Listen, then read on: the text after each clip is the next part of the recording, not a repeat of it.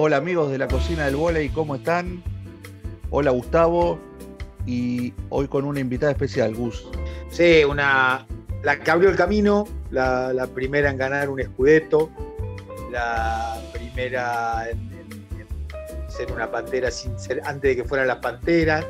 Eh, placer especial para nosotros tener en, casa, este, en la cocina del volei, a esta jugadora ¿Qué sepa, Diego? ¿Qué sepa, qué sepa es para vos, Ivana?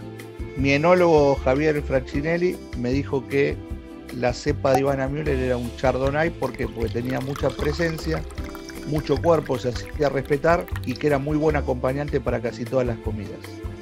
Perfecto, bienvenida a la cocina del vole Ivana Müller. Hola chicos, ¿cómo están? ¿Cómo está Gustavo? ¿Cómo está Diego? Bien, todo bien nada menos que un chardonnay, pero bueno, gracias. Para arrancar, ¿dónde está pasando esta, este año 2020 increíble? Eh, bueno, estoy en Paraná, ya hace siete años y medio que vivo acá, que volví, así que estoy acá en mi casa, con los chicos, eh, con todo lo que significa hacer este, las cosas de la escuela, que en realidad ahora estoy bastante desentendida porque está de visita Fernando y se está ocupando bastante él, eh, sobre todo de la más chica, que cuesta un poquito más, pero la verdad es que, bueno, ahora un poquito más llevadero, acá en Paraná está bastante liberado todo, la gente se ha tomado muchos atributos en general. Eh, yo trato de tener los cuidados de siempre, pero eh, hay una cuestión que acá no hay, no hay muchos casos, no hubo muchos casos, entonces es como que uno ¿viste? Te, te, baja un poquito de la cabeza y llega un momento que también, como todos, estamos un poco agotados de estar encerrados y demás. Lo que sí que está bueno que acá podemos salir a caminar a la costanera, hacer un poco de, ejercicio y demás. Yo vivo muy cerca también, así que trato de aprovecharlo desde hace, bueno, desde que se liberó esta, eh, esta parte, digamos, de, del del confinamiento, así que bueno, aprovecho por lo menos a, despejarme un poquito al aire libre, a, la orilla del río este, y a, hacer un poco de, actividad, porque bueno, estuvimos dos meses prácticamente sin hacer nada. Yo vivo en una casa chica, así que tampoco tenía mucho espacio, que, y bueno, no es la excusa, pero tampoco te dan muchas ganas a veces. ¿Estás trabajando algo ahí en el rowing?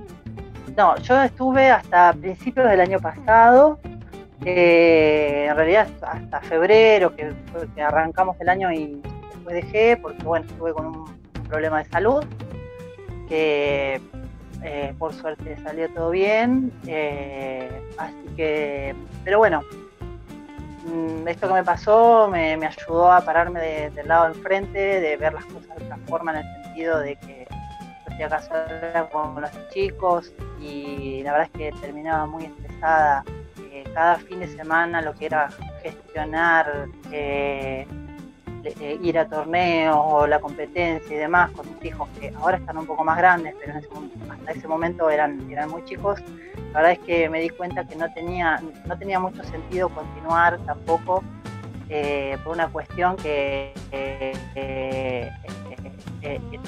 me estresaba mucho más el fin de semana que durante la semana que tenían ellos la actividad, yo de trabajar y demás. Y bueno, llegaba el fin de semana, viste, era a ver qué hago, cualquier hora había que levantarse temprano, venir, ir, volver. Bueno, eh, esto que me pasó fue como una llamada de atención. Eh, por suerte salió todo bien, eh, fue un susto muy grande nada más. Y bueno, ya pasó, por suerte ya está todo bien. Me alegro, me alegro de que esté todo bien pero, pero son, son difíciles de pasar eso, esos tragos. Uno como a veces yo siempre admiré deportistas, entrenadores de élite, digamos, están como más preparados para eso, para esos momentos duros, ¿no? Me parece que, el deporte, el club, la vida, te, te, da herramienta para sortear a veces esa pelota que viene no justa para atacarla, ¿no? Que viene corrida, que viene complicada, que viene media vendida. Sí, viste, qué sé yo, cuando te toca, te toca y cuando te toca, o sea, hay veces que no te queda otra. Eh, yo la verdad que tuve, tuve mucha suerte, a ver, voy a comentar, me encontraron un nódulo en un pecho, lo estudiaron, eh, daba, daba, cáncer in situ, era muy chiquitito, muy, muy tomado tiempo, me lo estirparon y listo, no, no fue nada más que eso y un tratamiento preventivo. Pero ¿qué pasó? Todo eso me generó realmente algo medio heavy en el sentido de que, bueno, estando yo sola, si bien Fernando vino cuando, cuando, me operaron y demás, eh, me generó todo un tema porque yo decía, ¿cómo voy a hacer si yo tengo que hacer ¿viste, un tratamiento con los chicos? Yo no tengo a nadie, no tengo abuelos, no tengo.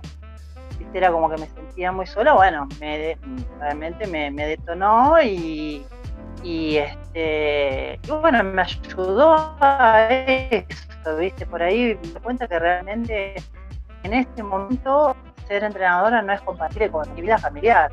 Mis hijos todavía son chicos, me pasa todo esto. Entonces, eh, yo no sé, bueno, quizás más adelante si se da la posibilidad, mismo en Robin o en, otro club o lo que sea, obviamente a mí me encanta, es lo que me gusta, pero también estoy disfrutando de otras cosas. Eh, por ejemplo, yo hace ya, eh, con esta que pasó, fueron tres temporadas que, comento los partidos de Liga Nacional de la A2 que juega para acá, o en su momento cuando jugaba Echagüe también, de un grupo, una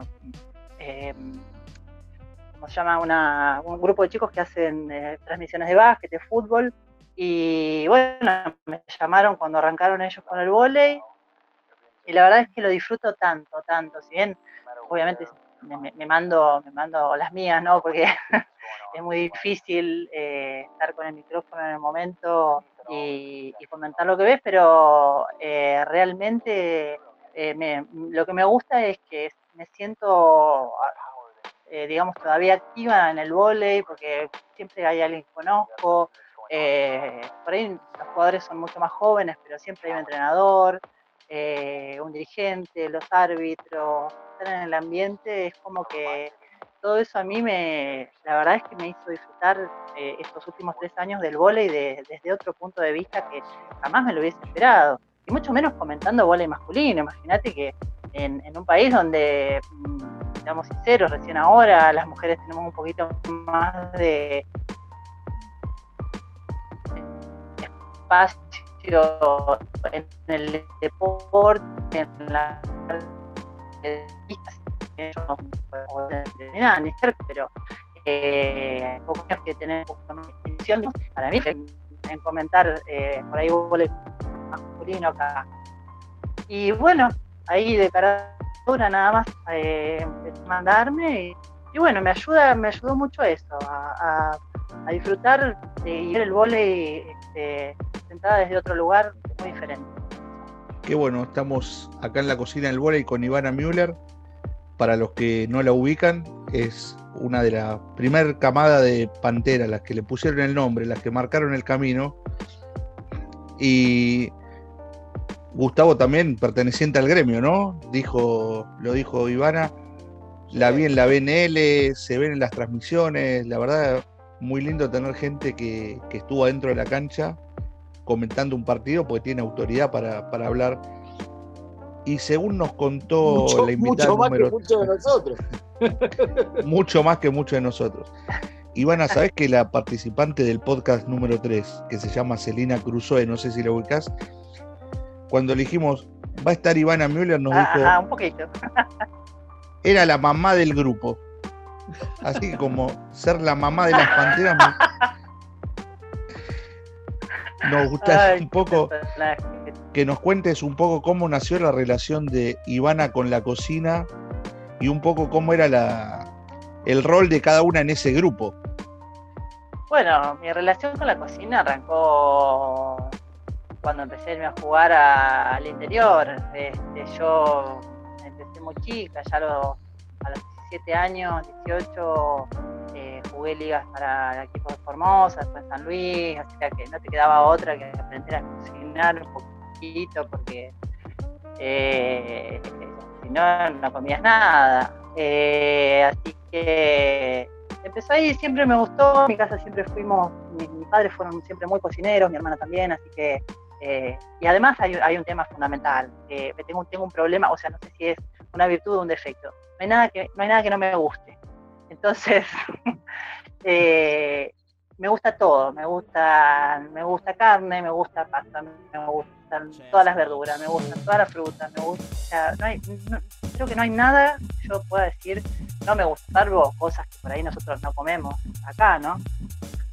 Pero de lo que nosotros consumimos, eh, me gusta absolutamente todo. Entonces, me gusta comer bien también. Eh, aprendí mucho a, cocinar poco más sano, digamos, con respecto a lo que yo comía en mi casa paterna. Eh, bueno, justamente cuando me tocó a mí empezar a, preparar, ¿no? Y a, aprender a alimentarse como corresponde cuando son un deportista, si bien también te mandas las tuyas, ¿no? Pero mm, empieza con una, una, comida muy sencilla, siempre pastas, arroz, carne, un, bife, un pollo al horno, cosas así. Y después eso mejorando con el tiempo y con más, porque con más después ya realmente tenés que inventar cosas para que, este, eh, para que ellos coman y demás. Y hoy en día realmente hago lo que me gusta a mí, al que le gusta que coma y al que no le gusta que, no, coma, no, no hago menú especial para nadie, pero no, en general este, traté de acostumbrarlos a los chicos a, comer un poco lo que, lo que yo preparo, digamos, me gusta a mí que sea bien variado, con mucha verdura y carne, trato de no meter tantas harinas, pero no es tan fácil por ahí. Eh, y bueno, en general, este, así, digamos, de a poco, de a poco fue y, bueno, vas aprendiendo, ¿viste? Yo seguí una receta, eh, inventar, yo sé mucho de inventar, me arreglo mucho cuando me tengo en la heladera, no salgo a comprar, eh, cocino lo que tengo, eh, o sea, salgo a comprar, pero no digo, ah, no, hoy voy a hacer una tarta de jamón y queso y voy y compro para hacer una tarta de jamón y queso cuando tengo un millón de otras cosas para hacer otra cosa. Así que creo que soy bastante de, práctica en eso y, me gusta, me gusta probar, me, gusta, estoy probando condimentos nuevos, cosas, cosas nuevas. Voy mucho, cuando puedo en Buenos Aires, voy al barrio chino y compro cosas, viste, especias, voy buscando a ver qué puede ser y bueno, inventando un poquito. Está bueno eso.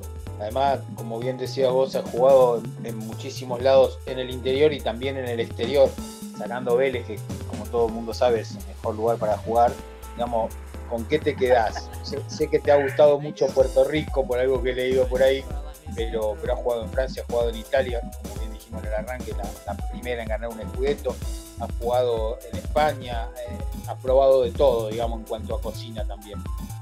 Sí, eh, bueno, Puerto Rico me gusta mucho la gente, digamos, eh, gente muy amena, realmente es muy agradable pero la parte culinaria es muy, muy americana en general. Eh, yo la verdad es que me quedo con la comida italiana, con la cocina italiana y con, la europea en general. A ver, lo voy a, lo voy a resumir, es, Italia, España y Francia. Para mí, para mí son las mejores cocinas. Eh, después, bueno, viste, cuando vos vas a torneos internacionales, a veces probás algo ya cuando estás terminando el torneo, qué yo, habremos probado alguna vez, con él en Australia yo creo que probamos sopa de, cola de, canguro, una cosa así, ¿viste? Pero bueno, yo pruebo. Si ya terminamos de competir, algo de eso, siempre fui de probar cosas me gusta, como les digo, me gusta todo, entonces, pero mm, este, si es por, por quedarme con, con, alguna cocina en particular, yo creo que en realidad la más variada de todas es la italiana y, es la que más me ha gustado. Este, pero bueno, después cada una tiene lo suyo. Este, la comida francesa es muy, muy gourmet, es muy especial, muy poquito, entonces se come así como muy eh, de abocadito, digamos, ¿no? Ellos comen como se debería, no como comemos nosotros, comemos en cantidades. Eh, y bueno, y en España también, que tienen, tienen el mar, así que lo aprovechan muchísimo también, y, todo lo que es el y los frutos de mar sobre todo, que en España se comen todo tipo, de todas formas, salmorejo, eh, este, yo, todo la tortilla española, todo, todo eso me encanta. Rusa, acabas de decir que tenés predilección por la comida italiana, un poquito de ascendencia española. ¿Con qué plato nos vas a deleitar? ¿Y cuáles son los secretos para que salga bien cuando te visitemos allá en Paraná? Estamos, estamos cuando podamos volver a viajar. Cuando puedan volver a viajar. Mira, eh, si es por invitar gente, yo prepararía, por ejemplo, en invierno me encantaría preparar una baña cauda, que es mi plato favorito. Eh, la verdad es que es una bomba. La termino comiendo, bueno, eh, una, vez al año, un día de mucho frío, porque es muy, muy calórica, es muy fácil de hacer eh, y es riquísima. Eh, la baña cauda lleva em, pan de manteca o, o una cabeza entera de ajo, eh, la pones a, en realidad cocinas la cabeza de ajo eh, triturada en el pan de manteca y después se le agrega la crema de leche, crema de leche, un, litro, un litro y medio, y después se le ponen unas, unas, unos filetitos de anchoa. Eh, eso sería la base, digamos, eh, de la baña cauda, que es espectacular. Ahora, eso vos lo podés comer con lo que vos más te guste. Yo muchas veces pongo verduras hervidas, pedazos de carne eh, al horno, pan, este, por ahí no tanto quesos y demás, pero eh, le meto, qué sé yo, repollito de Bruselas, coliflor, eh, zanahoria, incluso también puedes hacer unos ravioles y los tenés ahí eh, en un bowl, que cada al que le guste unos ravioles los mandás por, por la baña cauda y te lo comes, la verdad que es espectacular, es una de las comidas que más me gustan, pero bueno, repito, no, no, no es algo para, para, comer muy seguido, pero sí para, me parece algo lindo, algo, algo rico también, como para agasajar invitados. Escuchame, Tour 2021, estamos arrancando, y ¿eh? una, metemos una van desde acá, la hacemos salir del Liniers, ponele, y hacemos Tour 2021 Bañacauda en, en Paraná, con algún pescadito podría ser también, ¿no? Que le podemos poner. Ahí, ahí en Paraná me parece que hay algún pescadito también para comer. Sí, ¿sabes qué? A mí me encantan las, las empanadas de boga. Las empanadas de boga me, me, vuelven loca. Acá, yo no las hago, pero las consigo hechas ya. Eh, este, y la verdad es que son alucinantes. Otra cosa muy rica también es que eh, este, un dorado a la parrilla, un dorado a la pizza. Eso hacía mucho mi papá, por ejemplo. Yo, yo no soy de la parrilla, no, no, no sé cocinar a la parrilla. Creo que si lo pongo lo puedo llegar a hacer, pero no, no es algo que me, que me, digamos, que me haya llamado mucho la atención en el sentido de que eh, me parece que es un momento que yo quiero disfrutar ese día de no cocinar. Está muy bien. Pero un dorado, un dorado a la parrilla o a la pizza es espectacular y se, acá se come arriba de un cartón o de un papel de diario, nada de nada de. Se saca el dorado de arriba de la parrilla, lo pones arriba de la mesa, de la mesada, así contenedor cada uno, a pichar y adentro. Es muy rico, la verdad que es muy rico. Ivana, eh, todos los chicos cuando empiezan en la selección viajan mucho, concentraciones, torneos, eh, y creo que un momento muy esperado es la vuelta a casa. ¿Cómo lo esperaba la familia Müller? A Ivana, ¿con qué comida? ¿Había algo especial, algún menú especial? Uh, este. No, es que no me acuerdo en realidad. Hace tanto ya. Eh... no sé, mi mamá era mucho de las comidas compuestas, ¿viste? Estofado, pollo estofado con, con, con, con tallarines, eh, guiso, locro, ¿viste? Cosas así. Eh, pero después eso también ella un poco lo empezó a modificar, porque como yo también empecé a modificar el tema de la alimentación, o sea, eh, de, comer un poco más sano, ¿no? De comer de, otra forma, de, de no, no, meter tanta carne con pasta o tanta carne con arroz o tanta salsa y demás. Así que ella también empezó a modificar algunas cosas. Por ahí capaz que era qué sé yo, una milanesa con una ensalada, la verdad es que no me acuerdo. Eh, pero bueno, por ahí sí, un asadito, eso seguro. A mi viejo le gustaba mucho la parrilla, era muy buen asador. Eh, este, pero bueno, sí, como te digo, muy variado porque este, a mí me gusta todo. Mis viejos siempre fueron de inculcarnos de, comer cualquier cosa. Es más, eh, hemos comido de todo: perdí, guasuncho, liebre, no sé, lo que se ocurra que, pueda existir por acá, por esta zona, cuando yo era chica, y después, bueno, viste que hubo todo un cambio con eso, ¿no? Acá la gente, hay, muy, poca gente ya, pero cuando yo era chica, mi, viejo salía a cazar, viste, con sus amigos y demás, y hoy en día ya eso dejó de existir, por suerte, ¿no? Yo considero que, tenemos que, que respetar a los animales en ese sentido, si bien seguimos comiendo animales, pero eh, eso, hubo un cambio de mentalidad con esas cosas. Y, pero bueno, sí he, probado de todo, realmente, de todo. Rusa, una, en algún momento de la charla dijiste empecé a viajar de muy piba y también dijiste eh, eh, era diferente para la mujer año ochenta y pico, 90 que, que, que hoy. donde digamos, si bien todavía hay mucho tramo por recorrer, hay, hay algunos alguno avance hacia la, igualdad, por lo menos en el, en el, término de retribución salarial o de, o de, la, mirada puesta en el deporte.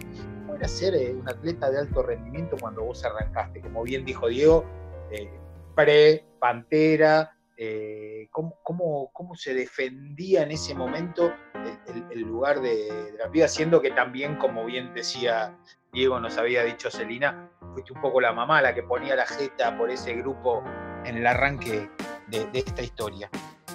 Y mira, yo creo que más que nada lo que nos movía a nosotras era la convicción, era la convicción de, del por qué estás en la selección, ¿no? Eh, vos estás en la selección porque tenés un nivel de juego, eh, mm, te mereces estar. Realmente creo que esa selección del, Mundial del 2002, que fue la última, para a mi criterio, la última selección eh, eh, que trabajó, que empezó a trabajar, digamos, de una manera mucho más profesional a nivel eh, mentalidad, porque no, económicamente, por supuesto, pero eh, sí trabajábamos desde la convicción, desde la convicción de que nosotras podíamos eh, justamente eso, ser profesionales más allá de lo económico. yo quedé, digamos, como la madre del grupo, más ella, las chicas me gastaban porque en realidad, a ver, yo era siempre la que tenía todo, hilo, aguja, tijerita, cosito, después, pero bueno, me gastaban, pero después cuando necesitaban era a la que le venían a pedir, ¿no? Pero bueno, más allá de eso, del chiste, era una cuestión de, edad y de tiempo. Yo, eh, Celina, Celi Cruzó y yo creo que somos que más estuvimos en selección. Yo estuve desde el año 89, Celi creo que arrancó en el 88, una cosa así, y de ahí nunca más sea, siempre, siempre seguimos en selección, hasta, bueno, hasta el Mundial del 2002 y yo seguí después en el 2003 jugué sudamericano y, y ahí ya después decidí dejar, pero, este, pero era una cuestión más que nada de edades y de, experiencia que, teníamos nosotras. Eh, el profesionalismo en ese momento pasaba eh, básicamente por ahí, ¿viste? No, el tema económico venía en los clubes, nosotras, hacía tiempo que, hacía tres, cuatro años que estábamos jugando en el exterior, todo ese grupo, todas las jugadoras de esa selección estábamos jugando en el exterior. Entonces, bueno, la parte económica venía por ahí, eh, no por ahí tanto por, de la mano de la selección, si bien por ahí estaban las becas de la Secretaría y demás, pero realmente nunca fue algo eh, decir, bueno, listo, acá nos salvamos, pero no, este, más allá de eso creo que ni siquiera lo pensábamos.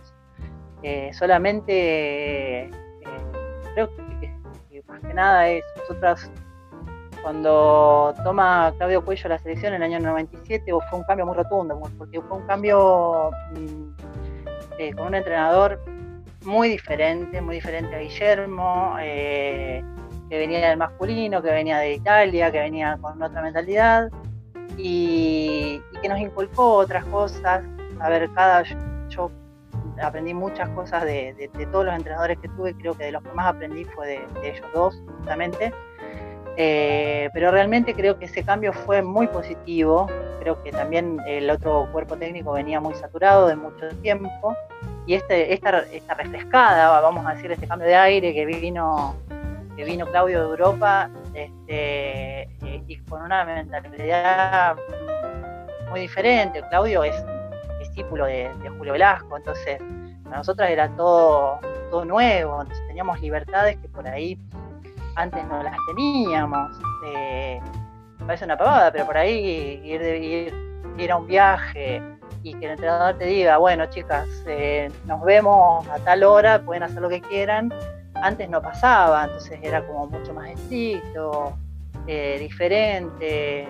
Entonces, bueno, fue como todo un cambio de un montón de cosas. Bueno, y sobre todo el hecho de, también de poder eh, irnos para afuera. Claudio fue el que, en realidad, fue, yo creo que fue odiado por todos los clubes.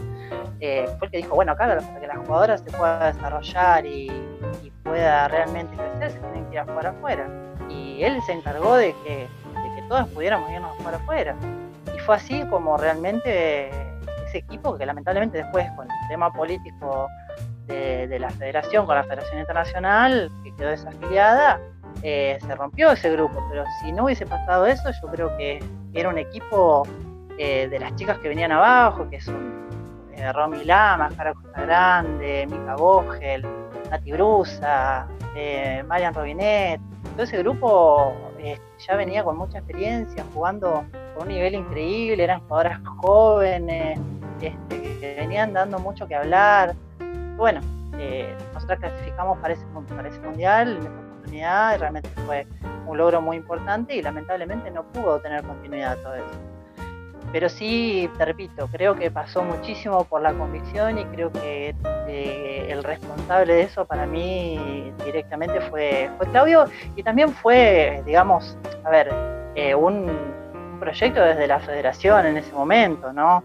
que, se, había, se había puesto como objetivo que nosotros tuviéramos ya mucho más competencia internacional, eh, que estuviéramos ya en otro nivel también.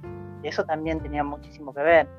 Recordemos, Gustavo, que no muchos lo saben, eh, Claudio Cuello fue el que convence a Cristóbal Marte Hoffis para que cree en la Copa Panamericana, eh, sabiendo que, que las selecciones de Sudamérica tenían poca competencia y Claudio tenía muy buena relación con Cristóbal, es uno de los que lo convence para crear, para crear la Copa Panamericana. Así que eh, no solo le cambió la cara a las Panteras, creó las Panteras con todo este grupo de jugadoras, sino que, que luchó para, para que progrese el voleibol femenino en, en Sudamérica y terminamos fagocitándonos todo como cada, como cada ciclo, ¿no?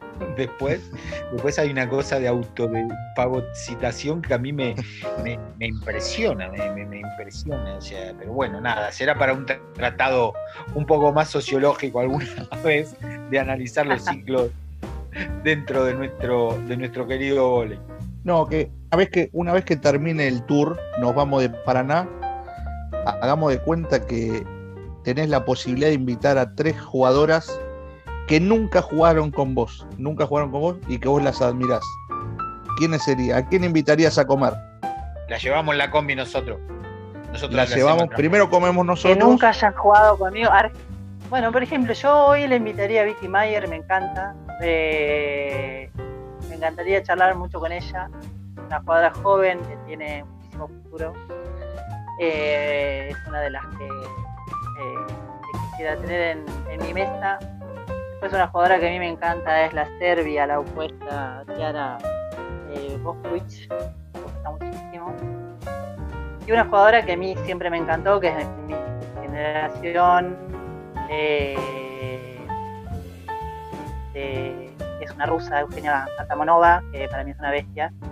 Eh, realmente una jugadora muy, muy completa eh, y que me gustaría realmente por ahí conversar con ella, si bien, bueno, nos habremos cruzado en algunos torneos, pero imagínate que para ella y nosotras no, no, nos registraban para nada. Este, pero podría ser esas tres jugadoras, estaría, estaría muy bueno tener. ¿Y a quién llevamos de traductor para esa mesa? y bueno, tendremos que aprender inglés, no sé si ella habla, pero tendremos que improvisar un poquito en inglés hoy en día. Viste que ahora hay unos aparatitos, parece que están sacando que, te traduce directamente el audio. Sí, están eh, buenos. así que. Igual después, después de una buena, de una baña cauda con un bonarda o con alguna cosita así, ya nos, con la con seña nos, nos, ya sé, ya te aprende cualquier cosa de ruso, puedes llegar a hablar. No, importa. Totalmente. Escúchame, Rusa, y de los países donde jugaste, si bien son todas ligas diferentes, ¿no? Porque la liga italiana es como, digamos, comparar la liga italiana con cualquier otra cosa es medio raro porque en lo demás hay como algunos equipos de elite y después quedan el resto. Eh, ¿Dónde te sentiste más cómoda jugando? No importa, digamos, sabemos que ganaste en, Italia, este, que has tenido tu, desarrollo, pero ¿dónde te sentiste más cómoda? ¿Dónde dijiste, mira cómo estoy disfrutando esto? bueno, por una cuestión de nivel, si bien yo jugué en A1 una sola temporada nada más, y que bueno, se dio así porque ahí directamente en Módena. Después yo me fui a A2 eh, y ahí es donde yo empecé a sentirme mucho más cómoda. Tanto en Italia en A2 como en Francia, como en Puerto Rico, como España, eh, son ligas donde realmente me sentí cómoda por una cuestión de nivel. Eh, la jugadora argentina no está preparada para jugar en A1. No es jugadora de A1 italiana. Eh, yo lo siento si alguien se ofende, pero es la realidad. Esta es nuestra realidad. Y nosotros tenemos que entenderla, tenemos que aceptarla también. Entonces, puede llegar a haber alguna jugadora que esté en algún equipo, que entre un poco, pero no somos jugadoras titulares de una liga italiana en A1. Lo fue, la única que lo fue fue Caro Grande. Romy Lama. Después eh, el resto hemos jugado un poco. Bueno, la Polla, Mariana Conde también. Eh, pero después también se fue a dos. Eh, puedo llegar a decir, no sé, Paula Parisi también en su momento, muchos años antes también.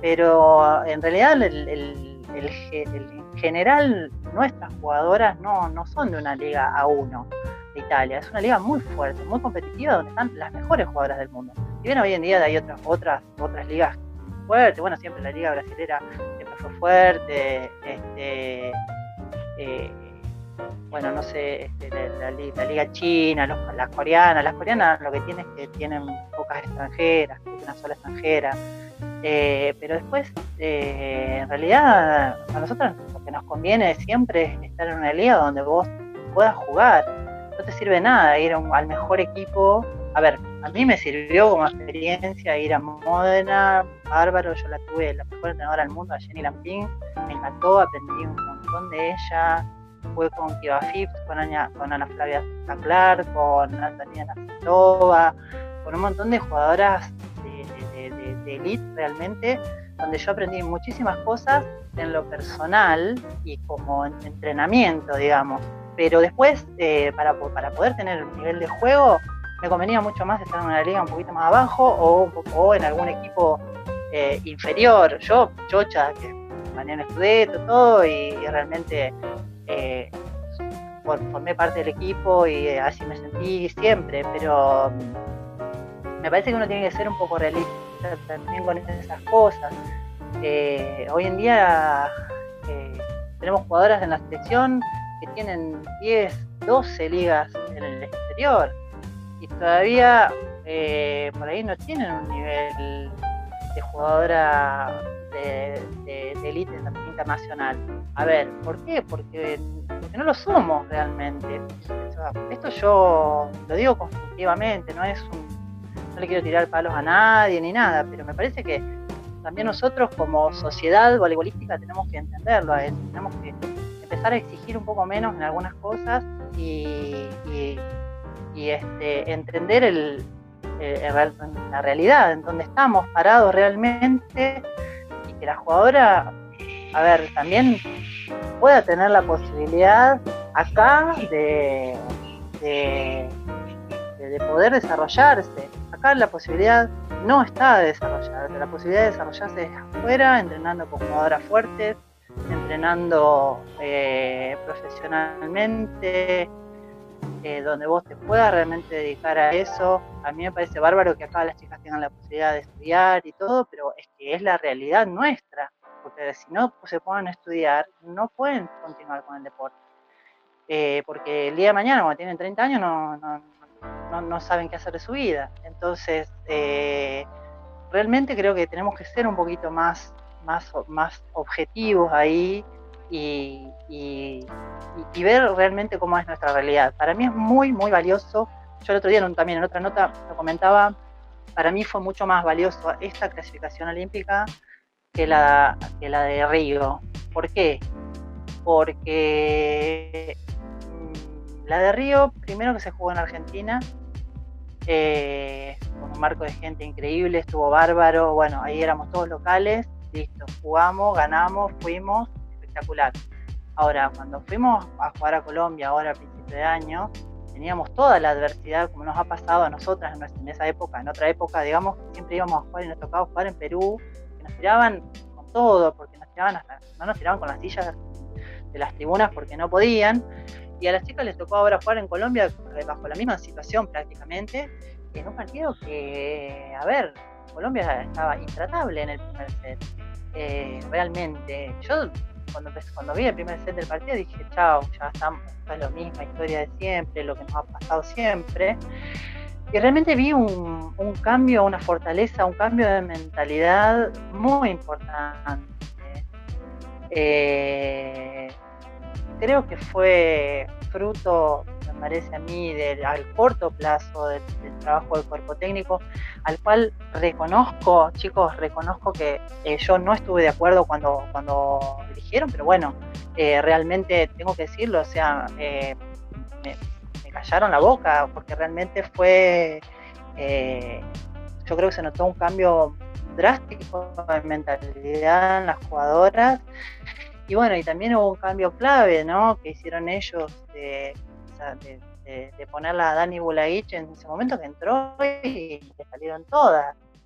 Pero bueno, se dio así y, y, Gena terminó ganando un partido que quizás en otra oportunidad eh, le hubiese perdido 3 a 0. Entonces realmente para mí creo que fue mucho más valioso, mucho más importante este partido, esta clasificación que fue ahora para, para Tokio. Eh, que por ahí, para la de Río, que también obviamente tiene, tiene todo, o sea, tiene mucha validez, pero creo que a nivel mentalidad eh, eh, hubo realmente un cambio. Ojalá que esto continúe así, porque ya, o sea, realmente tenemos jugadoras que ya tienen mucha experiencia. Este, la Rusa Fresco, eh, Juli Lascano, Jazz, este, hay varias que ya tienen datos, tienen ya la mitad del equipo, eh, tiene mucha experiencia encima. Entonces, realmente creo que, tienen que empezar a hacer pesar un poquito eso. Y bueno, realmente este, creo que pasó un poco por ahí, ¿no? Por, por, este cambio de mentalidad, este cambio de un periodo distinto eh, y de, hacer que la jugadora crea que lo puede hacer, más que nada, ¿eh? de, lograr esa, ese convencimiento de, que la clasificación se podía lograr y realmente lo hicieron de una manera increíble. La verdad es que las felicito y, realmente se lo merecían. Nos lo merecíamos todos en realidad. Bueno, Rusa, la verdad que impresionante la charla, como decíamos, o, como siempre decimos con Diego, la idea de estos podcasts es eso, es recuperar esta charla, que es donde por lo menos lo que más eh, necesitamos aprender de volei, que somos los que después queremos hablar de volei, es donde aprendimos, en la sobremesa de los partidos, en el, en el post-entrenamiento, siempre en la charla, ¿no? en la transmisión oral. Así que de mi parte agradecerte eh, eh, esta comunicación, agradecerte todo lo que le diste siempre a la selección y al volei y, poniendo en marcha la camioneta para el Paraná 2021, este, el Tour de Bárbaro. Espectacular, entonces. Bueno, los espero. Rusa, lo mismo, te agradezco. Y bueno, era un poco la idea charlar y que también mucha gente que empezó a jugar al vóley hace poco conozca quiénes fueron las precursoras de estas panteras, ¿no? que muchas veces eh, no fueron tan reconocidas. Y te cuento que nosotros cerramos, este es el capítulo 9 del podcast La cocina del vóley, siempre lo cerramos con tres cosas que no pueden faltar en la cocina, en este caso de Ivana Müller. Tres cosas que no pueden faltar en mi cocina. Eh, cebolla no puede faltar. Eh, muchas de mis recetas tienen, llevan cebolla, muchísimas.